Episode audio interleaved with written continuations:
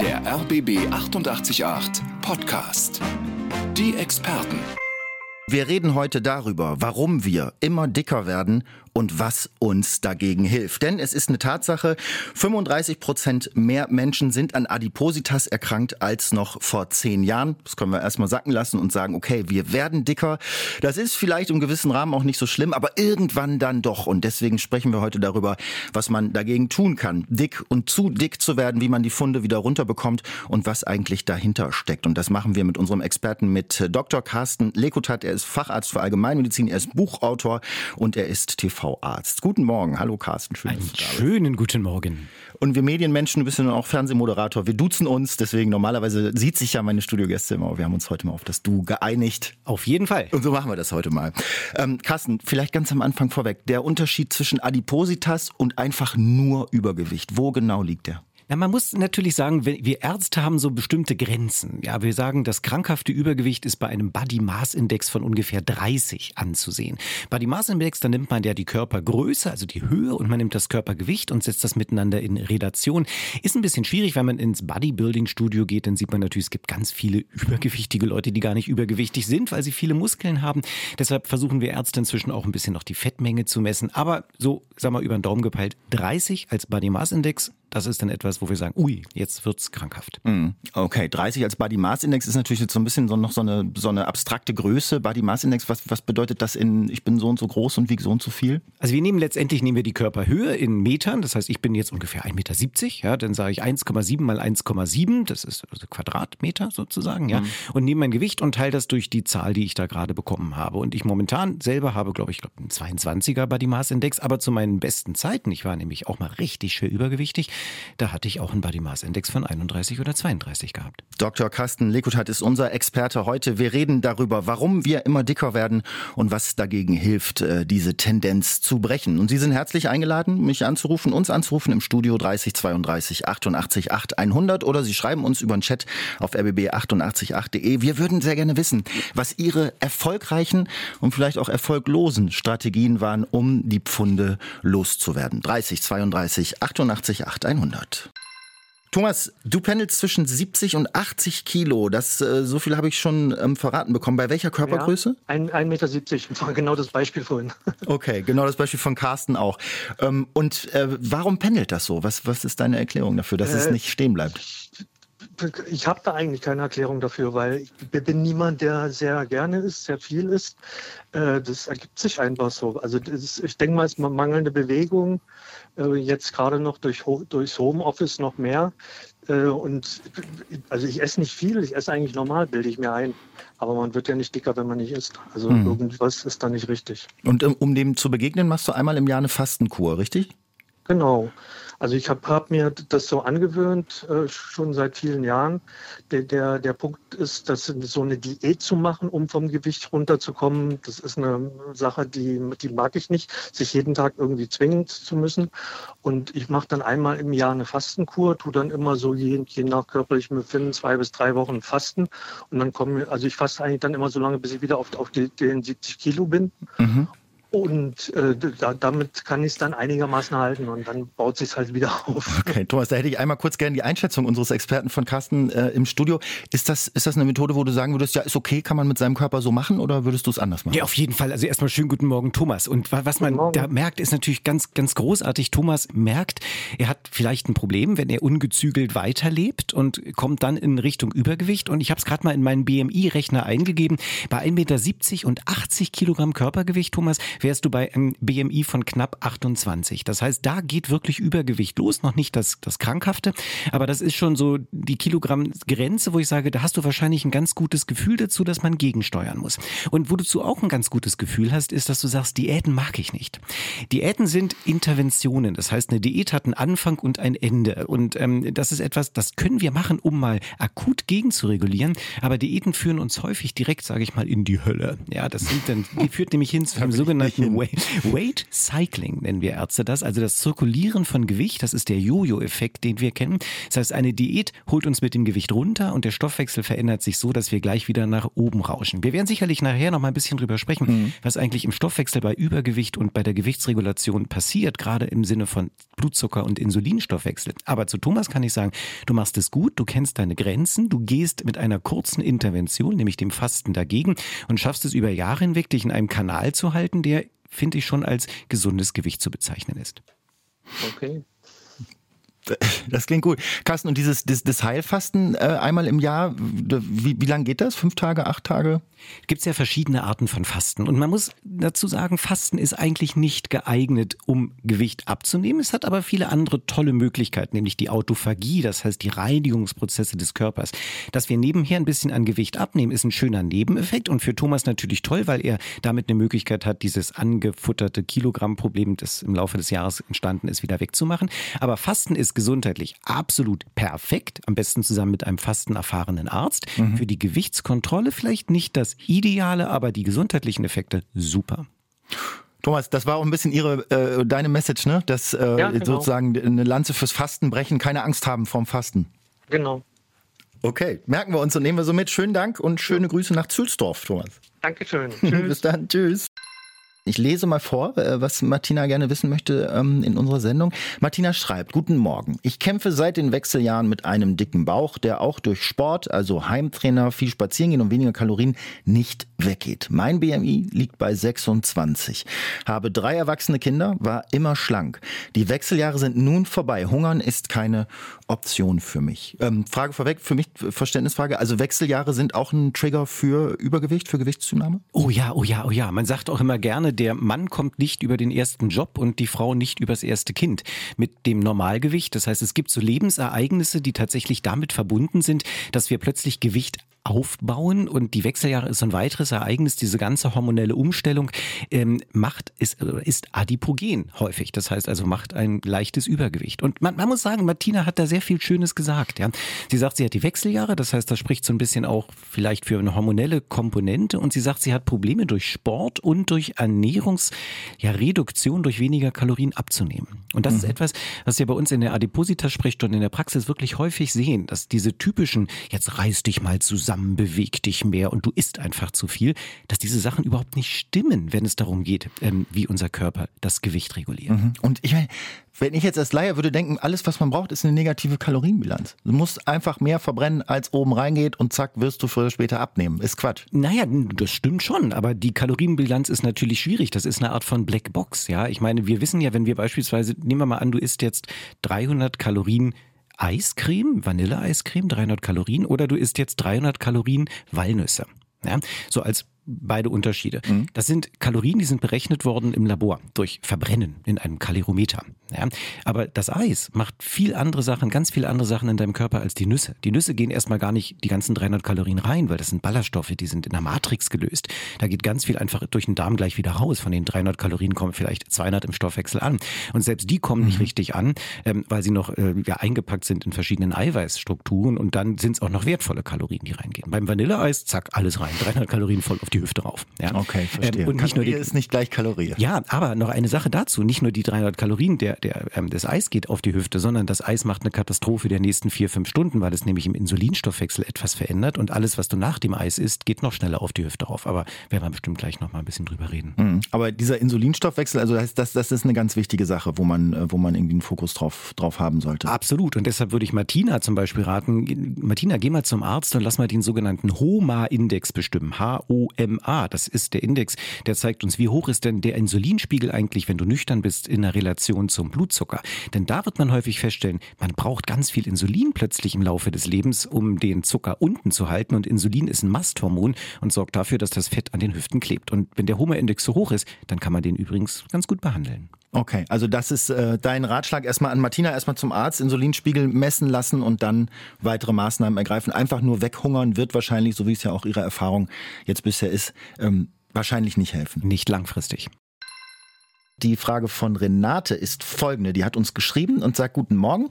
Ich habe auch noch eine Frage zum Bauchfett an den Experten. Man hört oft, dass es einen Zusammenhang zwischen Bauchfett und Fettleber gibt. Stimmt das? Und wie kann man die Leber entfetten? Viele Grüße, Renate. Sage ich mal ganz naiv gleich am Anfang. Ich weiß nicht mal genau, was eigentlich eine Fettleber ist und wo die herkommt. Kannst du uns bitte umfassend aufklären? Aber selbstverständlich. Eine Fettleber ist einfach eine Leber, die wir ja in uns drin haben, als Organ, die Fett eingelagert hat. Äh, in Form eines Stoffwechselschadens sozusagen. Das heißt, das Übergewicht, was wir am Bauch unter anderem auch haben, findet sich in den Organen wieder und besonders ausgeprägt in unserem Stoffwechselorgan Leber.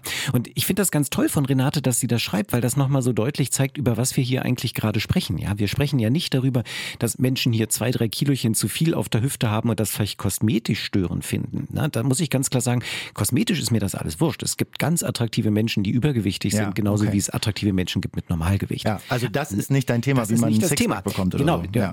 das wäre schon mein Thema. Ich hätte gerne einen Sixpack, habe ich nicht. Aber es geht tatsächlich um die medizinische Grenze, die überschritten wird bei dem Übergewicht und die kann halt auch schon bei einigen wenigen Kilos überschritten werden. Da brauchen wir gar nicht die Adipositas mit dem BMI von 30. Da reichen einige Funde zu viel schon aus, wenn es nämlich an die Organe geht, an das sogenannte viszerale Fett. Und das viszerale Fett hängt ganz eng damit zusammen, was an unserem Bauch so passiert. Nämlich nicht an der Hüfte, sondern am Bauch. Da gibt es eine klare Korrelation zwischen Bauchfett und Organfett. Und da hat Renate recht, da muss man ran.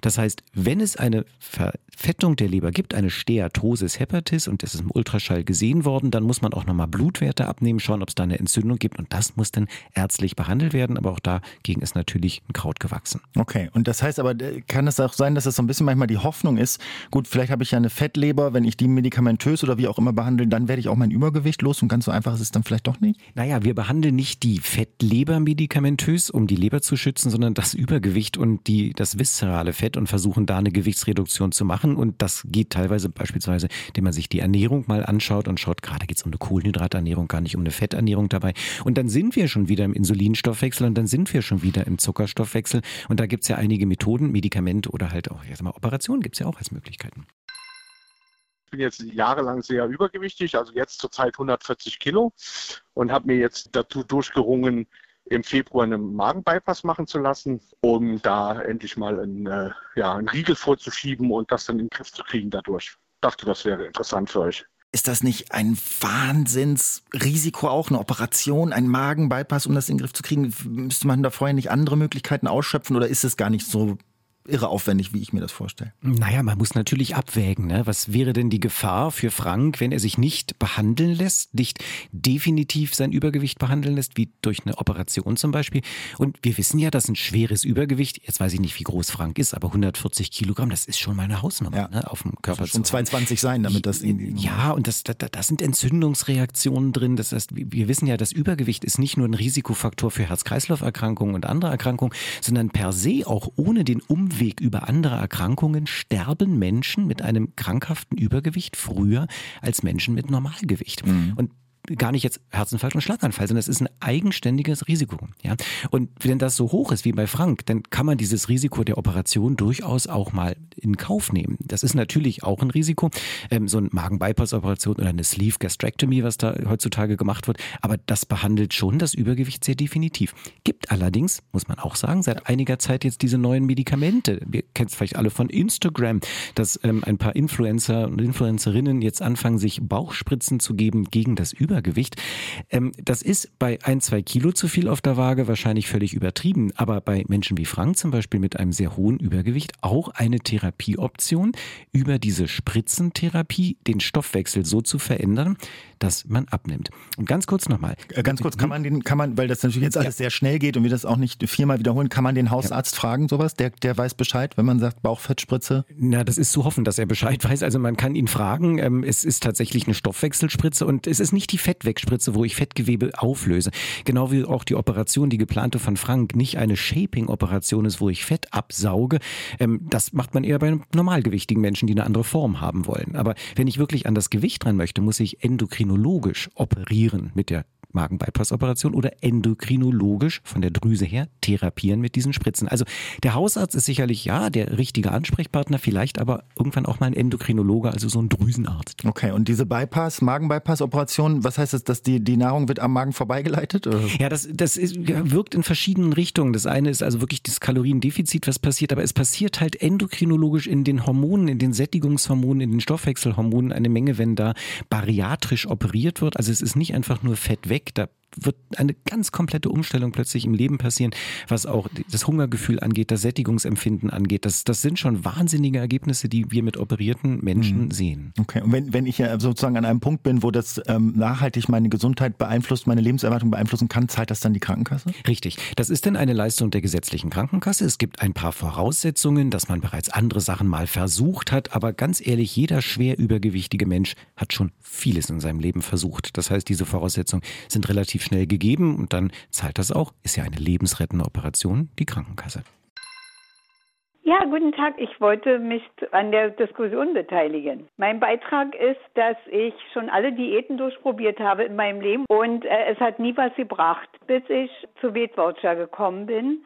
Und da habe ich jetzt mein Idealgewicht erreicht. Also nur durch eine Ernährungsumstellung. Und man muss immer am Ball bleiben. Also ich bin da jetzt so ein sogenanntes Goldmitglied. Ich kann immer kostenlos hin und ich brauche auch diese Kontrolle und ich muss immer diszipliniert sein. Wenn ich wieder in den alten Trott komme, würde ich wieder zunehmen. Also Marlies hat es geholfen, so ein Abnehmprogramm wie Weight Watchers, in ihrem Fall auch als Goldmitglied, wie sie sagt, ich kenne mich da nicht aus, aber kostet sie dann nichts mehr. Aber natürlich kosten solche Programme am Anfang auch. Die haben ja auch nicht zu verschenken. Das sind Produkte im Prinzip, die man kauft und erwirbt, will ich mal dazu sagen, können natürlich aber auch sehr, sehr hilfreich sein, Carsten. Was ist deine Expertise, deine Einschätzung? Was hilft da wem und was nicht? Na, wir lernen immer mehr, dass Übergewicht eine sehr individuelle Eigenschaft ist. Das heißt, heißt, es gibt Menschen, wo tatsächlich so eine Programme in der Gruppe extrem wirksam sind. Da gibt es auch Studien zu, die tatsächlich gezeigt haben, dass eine dauerhafte Gewichtskontrolle unter dieser Peer-Group-Situation, wo man mit anderen Menschen sich trifft und wo man sagt, ich verändere meinen Lebensstil gemeinsam, dass die durchaus wirksam sein können. Wir sehen aber natürlich jetzt in der modernen Medizin auch diese anderen Sachen auf uns zukommen, wo wir sagen, ja, wir wollen vielleicht eher an den Stoffwechsel ran und nicht nur irgendwie an das Essen ran und zu sagen, wir zählen Kalorien oder Punkte oder Schiffchen oder wie immer ich das nenne, ähm, sondern wir wollen ein bisschen tiefer in den Stoffwechsel eingreifen. Aber eine dauerhafte Lebensstilveränderung macht immer dann Sinn, wenn der Lebensstil ursprünglich die Ursache fürs Übergewicht war. Wenn er nicht die Ursache dafür war, es gibt andere Ursachen, dann wird das auch nichts bringen, außer dass ich dauernd in so einen Selbstkasteien gehe. Okay, kannst du das nochmal ein bisschen genau sagen? Das finde ich ja, da kommen wir so ein bisschen an den Kern, finde ich. Das eine ist der Lebensstil, den kann man vielleicht ändern mit Vernunft, mit Einsicht, mit Disziplin. Das andere sind ja, das andere sind halt tatsächlich das, was vielleicht vor vielen Jahren der Lebensstil in uns mal produziert hat. Also ähm, das eine oder andere Kilo Übergewicht, was jeder von uns wahrscheinlich im Leben schon mal hatte, wo man sagt, oh, ich habe jetzt ein bisschen zugenommen. Wenn ich das schleifen lasse, dann kann es sein, dass mein Stoffwechsel dauerhaft so einen Schaden davon nimmt, dass ich eine sogenannte Insulinresistenz entwickle in der Zelle. Das heißt, der Zucker wird gar nicht mehr gut in die Zelle aufgenommen. Das ist der Zucker, den ich esse, die Kohlenhydrate. Und deshalb brauche ich immer mehr Insulin, um mehr Druck auf die Zellen zu machen, um den Zucker wegzubekommen. Und dieses über übermäßige Insulin führt dann zur Stoffwechselkatastrophe, zur Insulinresistenz, was dann dazu führt, dass wir nicht mehr richtig Fett verbrennen können und dass wir völlig in unserem Energiehaushalt durcheinander okay. Aber reguliert sich nicht so etwas auch nach und nach, wenn ich eben meine Gewohnheiten verändere? Ja, aber es hängt sehr nach. Das heißt, also man kann über Gewohnheiten vieles noch, noch reißen, sag ich mal, aber es hängt zeitlich extrem nach und ähm, häufig über unsere Diätaufmerksamkeitsspanne hinaus. Das heißt, wenn die Diät irgendwie nach sechs, acht Wochen nichts gebracht hat, dann breche ich die in der Regel ab und dann geht's ins, in den Jojo-Effekt. Okay, das heißt äh, für mich äh, als Erkenntnis jetzt aus dem, was du gesagt hast, weil es ja um Abnehmprogramme ging, ähm, die können helfen, müssen nicht zwangsläufig helfen, aber bevor ich sowas anfange, sollte ich mir sehr bewusst machen, warum ich was mache und was vielleicht meine Ursachen sind und was ich genau erreichen möchte. Wenn ich es dann noch rausbekomme, weil das Übergewicht häufig 20, 30 Jahre in der Vergangenheit startete. Aber genau das wäre das, was man zusammen mit dem Therapeuten, mit dem Arzt versucht rauszukriegen. Wann ging es eigentlich los bei mir und was ist damals ja, anders gelaufen als hm. heute? Die Einschätzung und Empfehlung unseres Experten heute, Dr. Carsten Lekutat. Marianne schreibt uns, als ich noch berufstätig war, habe ich montags immer einen Entlastungstag gemacht. Obst und Trockenbrot. Das hat geholfen, dass ich mein Gewicht halten konnte. Jetzt zu Hause fällt das schwerer. Ich mache an Tagen, wo es passt, Intervallfasten. Halte mein Gewicht, bin nicht übergewichtig. Ihre Frage ist jetzt, verhindern Arzneimittel morgens eingenommen enthalten ja Füllstoffe oder auch mal Milchzucker in kleinen Mengen, ähm, verhindern diese Arzneimittel also den positiven Effekt auf das Mikrobiom. Habe ich das so richtig zusammengefasst, Carsten? Ja, und, absolut. Äh, vorgelesen. Okay. Ja, absolut, weil Marianne weiß, dass Fasten einen positiven Effekt auf unser Mikrobiom hat und Marianne weiß auch, dass das Mikrobiom eine ganz wesentliche Rolle spielt, wenn wir über unser Gewicht und die Gewichtsregulation nachdenken. Man hat das erstmals festgestellt, ähm, war so ein Zufall, ja, da hat nämlich eine dünne Frau eine Durchfallerkrankung gehabt und hat von den Ärzten eine Stuhlspende bekommen von einer dicken Patientin, also von einer dicken Stuhlspenderin. Da wird Stuhlgang von einem Menschen dem anderen implantiert und der Durchfall wurde gut behandelt, aber die vormals dünne Patientin ist dann plötzlich übergewichtig geworden.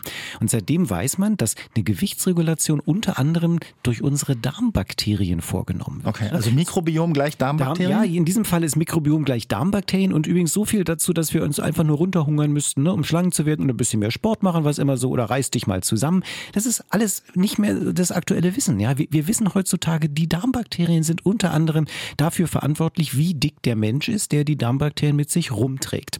Und Marianne sagt jetzt, wenn ich mein Mikrobiom durch Medikamente verändere, kann ich denn davon vielleicht dick werden? Marianne, diese kleinen Mengen an Milchzucker, um die Frage zu beantworten, ähm, in den Medikamenten drin haben keinen wesentlichen Effekt aufs Mikrobiom. Das machst du alles richtig da, was du da tust. Ja? Ähm, aber wir müssen einen viel größeren, ähm, ja, sag ich mal, Aufmerksamkeit auf unser Mikrobiom setzen. Eine Möglichkeit übrigens, unser Mikrobiom gesund zu halten, geht nicht nur über Essen, sondern über Erde mhm. über Mutterboden. Mhm. Es gibt Untersuchungen, die zeigen, wenn ich regelmäßig meine Hände in Erde stecke und beispielsweise in Blumentopf, dann finden die Bakterien ganz automatisch den Weg in unseren Darm. Das heißt, ich muss die Erde nicht essen oder in den Mund nehmen. Es reicht, wenn okay. ich meine Hände reinmache. Also, und dadurch das heißt, verbessere ich mein Mikrobiom. Kleingärtnerinnen und Kleingärtner leben gesünder. Absolut, das kann man so sagen, sowohl vom Immunsystem her als auch von der Gewichtsregulation. Und wenn ich keinen kleinen Garten habe, dann reicht wirklich der Blumentopf auf dem Küchenbord aus, wo ich regelmäßig meine meine Hände reinmache, danach ganz normal die Hände halt abwaschen und sauber machen und weiterleben. Und die Bakterien finden den Weg in den Darm und unterstützen unser Mikrobiom. Okay, aber ich muss noch einmal nachfragen. Mikrobiom, könnte man das jetzt ähm, messen und da irgendwie eine Tabelle erstellen oder wie? Also oder hat da jeder so sein eigenes oder? Ja, das Mikrobiom ist extremst individuell. Jeder hat tatsächlich sein eigenes und wir können es auch messen und wir können auch Tabellen erstellen, wissen aber noch relativ wenig damit anzufangen, weil anfänglich hatte ich ja gesagt, wir schaffen das das Übergewicht zu transplantieren auf einen normalgewichtigen Patienten, indem ich von einem dicken Menschen Bakterien nehme und auf einen dünnen Menschen mache. Andersrum muss ich sagen, klappt es leider nicht. Ja, ich kann nicht Stuhlgang von einem dünnen normalgewichtigen nehmen, den Stuhlgang einfach dem dicken geben und hoffen, dass der dünn wird. So rum funktioniert es leider nicht. Okay, also das heißt aber, weil wir das hier auch nicht erschöpfend äh, klären können, auf jeden Fall lohnt es sich, wenn man mit seinem Gewicht zu kämpfen hat oder tatsächlich auch schon äh, gesundheitlich äh, beeinträchtigt, übergewichtig ist, sich ähm, seine, seine Darmflora mal anzuschauen anzuschauen und anzuschauen, welche Darmbakterien bräuchte ich, damit mich das unterstützt? Ja, man kann das machen, ist relativ kostspielig, so eine Untersuchung. Ich denke, so ein gesundes Mikrobiom ist für uns alle wichtig. Das heißt, sich durchaus mal mit Dreck umgeben, mit dem Mutterboden, gerne Probiotika und Präbiotika essen. Das heißt also typisch so vergorene Sachen essen, also Kimchi, wenn man es mag, Sauerkraut sehr gut, Sauerteigbrot toll, Brottrunk toll, aber natürlich auch Joghurt und aber auch füttern halt die gesunden Darmbakterien mit bestimmten Eiweißen essen. Beispielsweise Inulin ist da etwas, was ähm, die gesunden und schlankmachenden Darmbakterien gut füttert. Und alles das, was in Fastfood drin ist, ja, gerade mhm. diese ganzen Zucker und Fructose und so, die zerstören schon unser Mikrobiom in die falsche Richtung. Mhm. Ich hatte schon so eine Ahnung, dass Chips und Pommes fürs Mikrobiom jetzt nicht so wahnsinnig gut sind. Ich weiß, hatte ich so ein Gefühl. Das Gefühl hat die absolut, das ist absolut richtig. Nicht das Beste für unser Mikrobiom. Also achten auf die Darmbakterien, aufs Mikrobiom, sagt Dr. Carsten Likutat im Moment enorm im Gespräch ist die Fettwegspritze, die Stoffwechselspritze, die Wunderspritze. Da gab es ja schon viele, viele ähm, Berichte zu, ähm, dass dann auf einmal seitdem Hollywood-Stars angefangen haben, die zu nehmen, ein riesen Run drauf und eigentlich ist das aber für Diabetiker und die kriegen dann nichts mehr.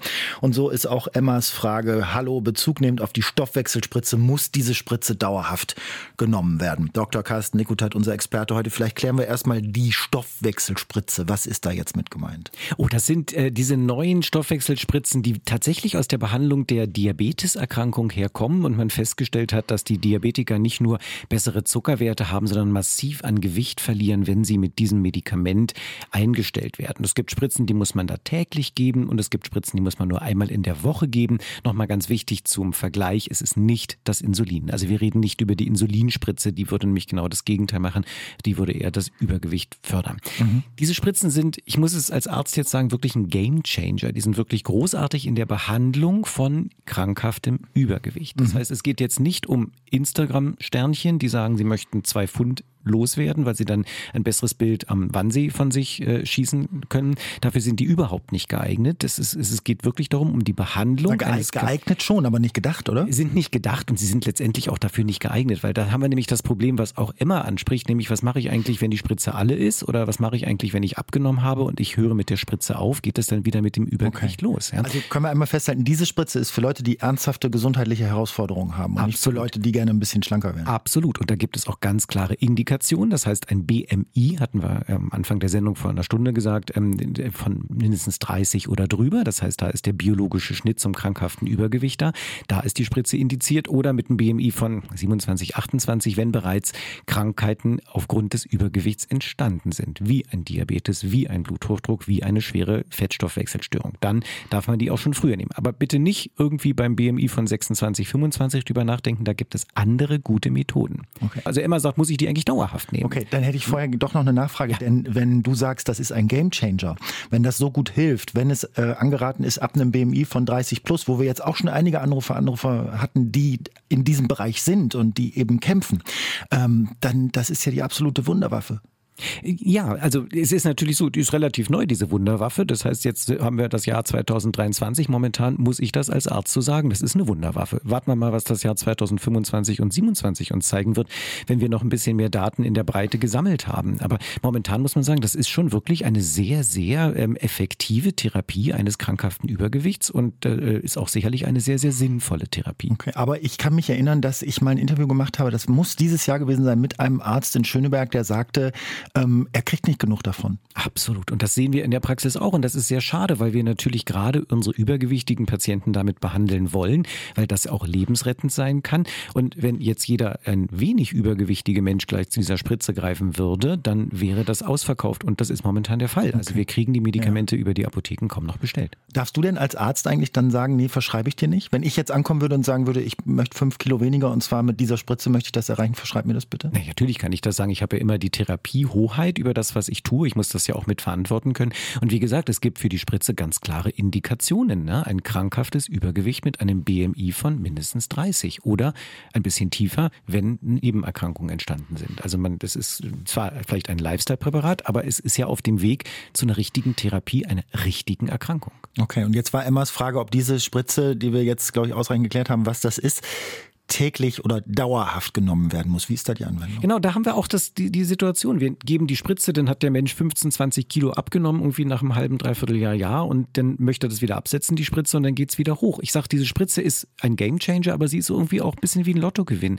Und es gibt genügend Zeit, äh, genügend Menschen, die haben auch geschafft, ihre Millionen, die sie im Lotto gewonnen haben, mhm. wieder durchzubringen. Chico und, ist ja äh, auf dem besten Weg, wie ich äh, Absolut, wie man das so sieht. Ja, und mit der Spritze ist das auch. Ich kriege diesen Lottogewinn der Gewichtsreduktion gerne auch wieder weg, wenn ich danach weitermache, wieder vor. Das das heißt, die Spritze ist für mich die Krücke, die mich bringt und das Medikament, was mich dahin bringt, dass ich dann danach mein Leben doch ändern kann und wie wir vorhin sagten, vielleicht aufs Mikrobiom aufgepasst habe, vielleicht doch ein bisschen meine Ernährung geändert habe, vielleicht doch ein bisschen mehr mich bewegt habe, damit ich dann in einem schlankeren Leben weitermachen kann. Mich interessiert, welchen Einfluss eine regelmäßige Nahrungsaufnahme zu festen Zeiten hat, ob das eine Rolle spielt beim Abnehmen oder Zunehmen. Das beantwortet mir immer leider niemand, weil ich kann durch meinen Schichtdienst nur unregelmäßig essen. Und dann habe ich das Gefühl, seitdem das nicht mehr so eingetaktet ist, ich sag mal Frühstück, Mittag, Abendessen zur selben Zeit, wird das Gewicht mehr. Ob das tatsächlich Einfluss hat oder nicht, das interessiert mich. Carsten, niemand beantwortet Claudia bisher die Frage, ob ihr Schichtdienst und das damit verbundene unregelmäßige Essen mitverantwortlich sein kann für ihre Gewichtszunahme. Was wäre deine Einschätzung? Na, da wollen wir das mal ändern und mal beantworten. Also tatsächlich, Schichtdienst ist ein Risikofaktor für die Entwicklung von Übergewicht aus verschiedenen Gründen her. Das eine, was häufig mit dem Schichtdienst einhergeht, ist erstmal das Problem des Schlafens. Denn ähm, ein regelmäßiger Schlaf ist wichtig, äh, auch ein erholsamer Schlaf, damit wir nicht übergewichtig werden. Wir wissen, dass Schlafstörungen ein wesentliches wesentlicher Risikofaktor sind für die Entwicklung von Übergewicht. Kommen wir mal zum Essen und zu dem unregelmäßigen Essen. Zum einen muss man sagen, auch aus Langlebigkeitsgründen und Anti-Aging-Gründen ist es so, dass wir keine Wiederkäuer sind, wir Menschen. Ja, das heißt, das typische Grasen, was man so als Kuh auf der Weide macht, das ist für uns Menschen nicht in Ordnung, dass wir immer und ständig etwas in uns reinstopfen und essen. Das hat wieder mit unserem Insulinstoffwechsel zu tun. Wir brauchen einfach kleine Fastenperioden im Laufe des Tages, beispielsweise die Nacht. Ne? Das ist ja das Breakfast. Morgens ist das Breakfast. Also wir unterbrechen dieses nächtliche Fasten. Mhm. Problematisch wird es, wenn diese Phasen sehr, sehr lang werden. Weil da gibt es schon seit in, also 2018, glaube ich, Untersuchungen dazu, die gezeigt haben, dass Intervallfasten, zumindest bei, bei Tieren, die Entwicklung eines Typ-2-Diabetes äh, beschleunigen können. Das heißt, es kann sein, dass das Intervallfasten im Tiermodell macht es eine Insulinresistenz häufiger. Ob das bei uns Menschen ist, hat keiner bislang zeigen können. Mhm. Aber man könnte sich vorstellen, dass auch da der Stoffwechsel durch diese unregelmäßiges Gegessen tatsächlich ein Problem hat. Mhm. Okay, und aber jetzt kann man ja den Schichtdienst auch nicht ändern oder man kann auch schlecht zum Chef gehen und sagen, mach mal nicht mehr. In manchen Berufen ist das eben so und geht auch nicht anders. Wie kann man dem denn so ein bisschen entgegengehen? Absolut schwierig. Also man müsste erst mal rausbekommen, ist es vielleicht wirklich der Schlaf? Ich ging jetzt einfach mal davon aus, dass es ein Dreischichtsystem ist und die Nacht durchgearbeitet wird. Es gibt ja auch ein Schichtsystem, was nur den Nachmittag beinhaltet. Dann hätten wir das Schlafproblem nicht. Aber wenn es beispielsweise ein Schlafproblem ist, dann geht es darum, dass wir unsere kleinen Zeitgeber in den Zellen, die Taktgeber, ähm, ja, synchronisieren mit dem Sonnenlicht. Und da muss man mit dem Arzt mal drüber reden, ob beispielsweise eine Therapie mit Tryptophan oder mit Melatonin helfen kann, die, die Rhythmizität im Körper wiederherzustellen und dadurch das Gewicht behandeln. Das ist ganz interessant. Ne? Wir reden plötzlich über Gewichtstherapie in Bereichen, wo es überhaupt nicht mehr um, um Kalorien geht, wo es überhaupt nicht mehr um Sport geht. Da geht es plötzlich um Hirnstoffwechsel. Aber das muss man tatsächlich mit dem Arzt mal absprechen. Marina hat uns geschrieben und hat eine Frage zum Bauchfett. Und ehrlich gesagt, Carsten, eine Frage, ähm, die ich mir, auch schon manchmal gestellt habe. Sie sagt nämlich, ich bin 70, wiege 53 Kilo, also nicht zu dick, habe aber seit meiner Jugend immer schon einen dicken Bauch. Wie gesundheitskritisch ist das eigentlich und was kann ich dagegen tun? Ich gehe regelmäßig ins Fitnessstudio, ich bin auch sonst ziemlich aktiv. Also Marina ist schlank und sportlich, bis auf den dicken Bauch. Und ehrlich gesagt, so Leute sind mir auch schon ab und zu in meinem Leben begegnet, wo ich dachte, wo kommt das denn her? Die sind wirklich muskulös, die sind trainiert, die sind fit und haben dann aber so eine Pocke vorne. Und ich dachte bisher immer, naja, was soll's? Ja, was soll's? Genau. Ich meine, das ist ja ein sehr netter Ansatz erstmal, zu sagen, ja, was soll's, weil ich meine, uns Menschen gibt's halt in allen möglichen Größen und allen möglichen Formen.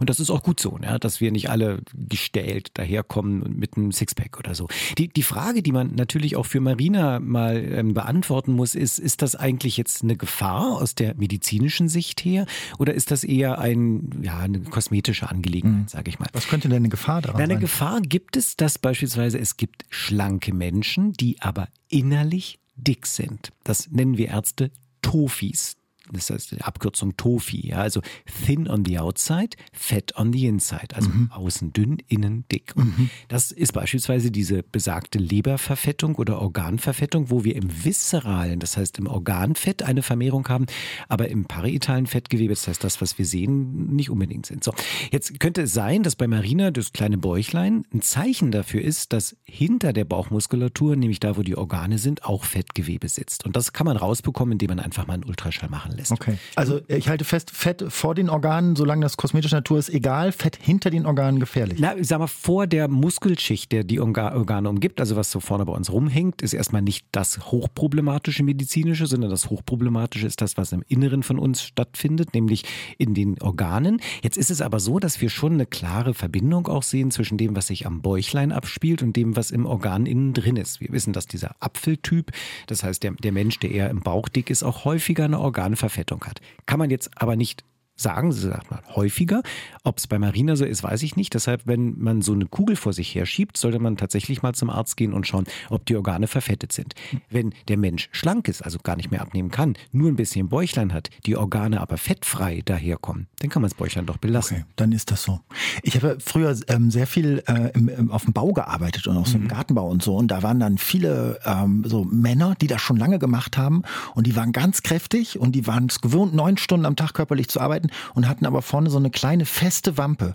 Und die habe ich immer sehr bewundert, weil ich dachte, das ist doch toll, so eine, so eine feste Wampe. Und eigentlich sind die aber ganz leistungsfähig und so, aber ist auch nicht so unproblematisch. Ja, uiuiui, ne? Also die feste Wampe kann durchaus ein Zeichen sein, dass es halt eine Organverfettung gibt wo das Organfett so groß ist, dass es schon die Bauchmuskulatur nach außen drückt und deshalb der Bauch so hart herkommt. Ne? Also das ist nicht ein gesunder Bauch, wenn der so prall daherkommt. Da kann auch eine Organverfettung hinterstecken.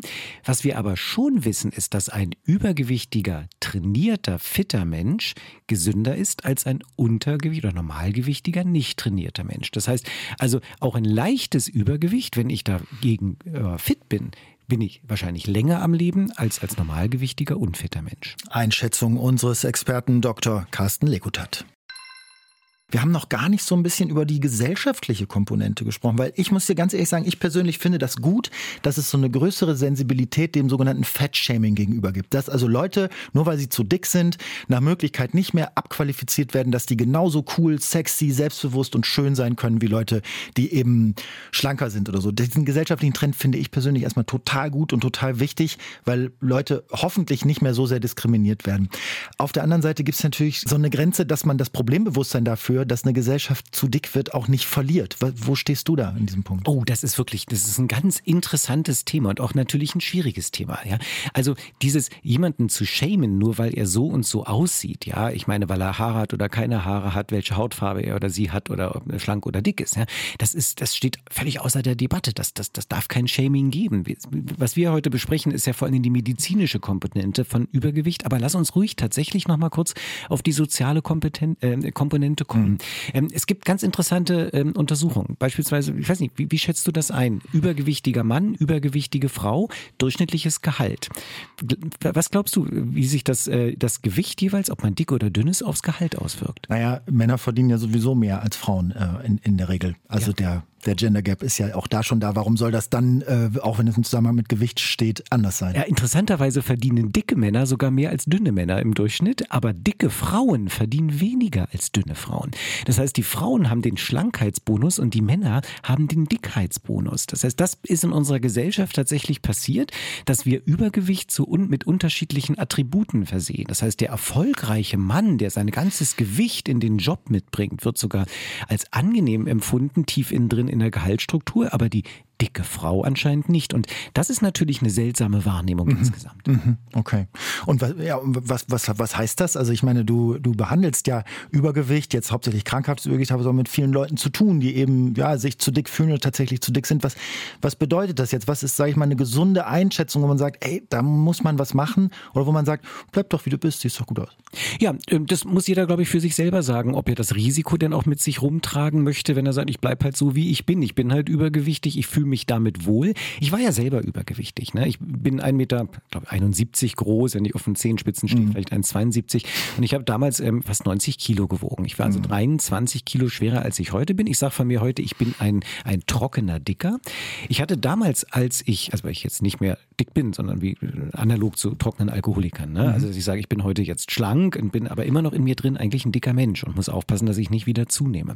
Damals, als ich übergewichtig war, ähm, mit meinen fast 90 Kilo, war es so, dass ich es gar nicht mitbekommen hatte, wie es mich eigentlich belastet. Das habe ich erst im Nachhinein mitbekommen, als ich das Gewicht abgenommen habe, was ich damals alles nicht machen konnte. Also angefangen von Schnürsenkel zu binden im Stehen, ja, dass ich mich, mich runtergebückt habe, ich tatsächlich ein bisschen schlechter Luft bekommen habe, dass ich häufiger bei Wanderungen mal zurückgefallen bin innerhalb der Familie. Das ist mir alles gar nicht aufgefallen. Das ist mir erst aufgefallen, seit ich wieder schlank geworden bin. Mhm, okay, also das heißt für mich, wenn man das so ein bisschen, ja, so eine Moral da mitnehmen möchte, eigentlich, dass man äh, sich auch Mühe gibt, dicke Menschen nicht abzuqualifizieren und nicht in irgendeine Schublade zu stecken, nur weil sie dick sind, dass man gleichzeitig aber sich selbst auch im Blick hat und äh, überlegt, wie möchte ich eigentlich mein Leben leben? Also glaube, we weniger, wie möchte ich ja. irgendwie aussehen wie ein Model, sondern wie möchte ich mein Leben leben? Ich glaube, die wichtige Botschaft, die wir heute auch mitgeben können an übergewichtige Menschen, ist erstmal zu sagen, du bist nicht schuld. Ja? Also dieser Schuldgedanke, du bist schuld daran, dass du übergewichtig bist, weil du willensschwach warst zum Beispiel, zu wenig gemacht hast, zu viel gegessen hast. Das ist falsch. Das können wir heute medizinisch nicht mehr aufrechterhalten. Die Leute sind nicht schuld. Sie haben einfach eine Krankheit. Sie haben Übergewicht. Ähm, und wenn man diese Schuld wegnimmt, glaube ich, kann man schon ganz, ganz viel auch auf sozialer Ebene letztendlich besser verstehen, was da eigentlich gerade passiert. Carsten, vielleicht also auch zum Ende der Sendung hin, äh, viele Leute, die vielleicht zugehört haben und sich fragen, Mensch, ja, bin ich schon in einem kritischen Bereich? Ähm, sollte ich? Ich will eigentlich, ich weiß aber nicht genau. Du googelst irgendwas und du findest 400 Ratgeber, die alle was anderes suchen. Also man braucht irgendeine Anlaufstelle, man muss irgendwo hingehen können, wo man weiß, da sitzt Expertise, die wollen mir auch nichts verkaufen, die haben kein Produkt anzubieten, sondern die wollen mir helfen. Wo gehe ich dahin in Berlin? Naja, das ist genau das, dass wir merken, dass die Adipositas, das heißt das große Übergewicht von einem Lifestyle-Problem sich jetzt hinwandelt in der Medizin tatsächlich in Richtung Krankheit. Ähm, nicht, weil wir so ein Ab Coding machen wollen, weil wir sagen, wir wollen Geld verdienen, wir Ärzte, da haben wir wieder eine neue Krankheit erfunden, wo wir Geld verdienen können. Nein, nein, wir sind einfach wissenschaftlich inzwischen so weit, dass wir wissen, was im Stoffwechsel da abläuft und dass Menschen halt häufig alleine da auch nicht mehr rauskommen. Mhm. Der Hausarzt ist sicherlich immer zunächst einmal der ideale Ansprechpartner. Ähm, und wenn man sagt, okay, ich möchte mal gucken, ist es eigentlich ein Problem? Da gibt es einige diagnostische Maßnahmen, die man machen kann. Blutabnahmen, wir hatten vorhin mal den HOMA-Index genannt, das ist also dieser Insulinstoffwechselwert, aber auch mal ein Ultraschall der Leber. Und wenn dann der Hausarzt nicht weiter weiß, finde ich hier in Berlin immer das interdisziplinäre Adipositas-Zentrum der Charité, finde ich einen sehr, sehr guten Ansprechort, weil da ist ein Ärzteteam aus ganz verschiedenen Fachrichtungen dabei. Das sind einerseits äh, Chirurgen, weil letztendlich war in den letzten Jahren ja viel Chirurgie, als es die Medikamente noch nicht gab. Aber es sind auch Endokrinologen dabei und mhm. Psychosomaten dabei. Das heißt, mhm. man geht von verschiedenen Sichten ran. Also Charité sicherlich ein idealer Ansprechpartner, wenn mhm. es großes Übergewicht ist. Okay, und Charité ist ja auch nicht gleich Charité. Also Charité ist nicht gleich Charité. Charité hat verschiedene Standorte, aber es gibt tatsächlich, kann jeder googeln, es nennt sich Adipositas Zentrum der Charité ähm, und dann kann man gucken, wo genau die jetzt sich verorten. Okay, verstehe. Und was sind nochmal Endo, Endokrinologen? Endokrinologen sind die Fachärzte der Drüsen, sage ich mal. Also alles das, was nach innen ausgeschieden wird, Endokrino, ja, also nach innen ausgeschüttete Drüsen, da ist der Diabetologe beispielsweise mit dabei, wenn es um den Insulinstoffwechsel geht, aber die kümmern sich auch um Entzündungswerte, um Testosteron, um Östrogene, um Schilddrüsenwerte, also alles das, was unseren Stoffwechsel eigentlich ausmacht. Okay, also Adipositas Beratungszentrum der Charité ist gut. Und sonst, wie gesagt, den Hausarzt als allerersten Ansprechpartner. Dann muss ein bisschen Bildgebung erfolgen, Ultraschall, dann müssen Blutabnahmen erfolgen, Entzündungswerte, Harnsäurewerte, Schilddrüsewerte, Testosteronspiegelwerte, Insulinstoffwechselwerte. Und ich gehe schon ein bisschen weg, was ich zeigen möchte, damit das eigentlich die Liste jetzt endlos fadet wird. sich selbst aus, wenn man aus. so so viel äh, untersuchen kann. Aber die Charité auf jeden Fall nach Carsten Lekutats äh, Einschätzung ein guter Ansprechpartner, eine gute Ansprechpartnerin in Berlin, um sich erstmals wegen Adipodipa Adipositas, mein Gott, beraten zu lassen. Ich möchte eine Sache noch gerne am Ende sagen, das war unserer Redaktion auch ein bisschen wichtig und so, dass man, also es klingt jetzt also so ein Staatsrang, wie ich das sage, aber man darf nicht vergessen, Adipositas ist ja eine Krankheit. Das ist nicht, weil man zu faul ist oder weil man zu blöd ist oder weil man keine Disziplin hat oder sowieso Richtig. nichts wert ist, sondern das ist eine Krankheit. Absolut. So wie Ihr Alkoholismus eine Krankheit ist oder Richtig. Knochenkrebs eine Krankheit ist und dann muss das eben auch behandelt werden und man ist dafür nur für nur sehr, sehr bedingt selbstverantwortlich. Absolut, genauso ist es. Man kann wirklich sagen, ihr seid nicht schuld. Ne? Vielleicht mal ursprünglich ein bisschen zu viel gegessen, aber letztendlich ist der Stoffwechsel dran schuld. Es ist eine Krankheit, man muss es behandeln und man muss es behandeln, ehe das Kind in den Brunnen gefallen ist, sprich ehe die Zweiterkrankungen gekommen sind. Denn wir behandeln ja auch den den Bluthochdruck nicht erst, wenn es zum Schlaganfall gekommen ist. Und so sollten wir auch die Adipositas schon behandeln, lange bevor der Diabetes beispielsweise auftritt. Also ja, ihr seid nicht schuld, bitte holt euch Hilfe. Was gibt es bei dir jetzt zum Mittag, wo du sagst, du hast ja auch mal 20 Kilo mehr gewogen, äh, hast die runter? Was gibt es jetzt zum Mittag, damit das auch so bleibt? Na, ich muss ja zugeben, ähm, alles das, was ich jetzt esse, muss ich danach wieder wegrennen. Ich werde wahrscheinlich jetzt einen schönen vegetarischen Döner essen. Dann werde ich noch eine Runde laufen gehen, weil morgen ist ja The Great 10K. Das heißt, ein schöner Lauf, den ich morgen machen werde, 10 Kilometer durch Berlin und dann kann man essen, was man will, wenn man danach läuft. Herzlichen Dank für Besuch, Carsten Lekutat. Mein Name ist Hendrik Schröder. Bis bald und tschüss. Das war der RBB 888 Podcast, die Experten.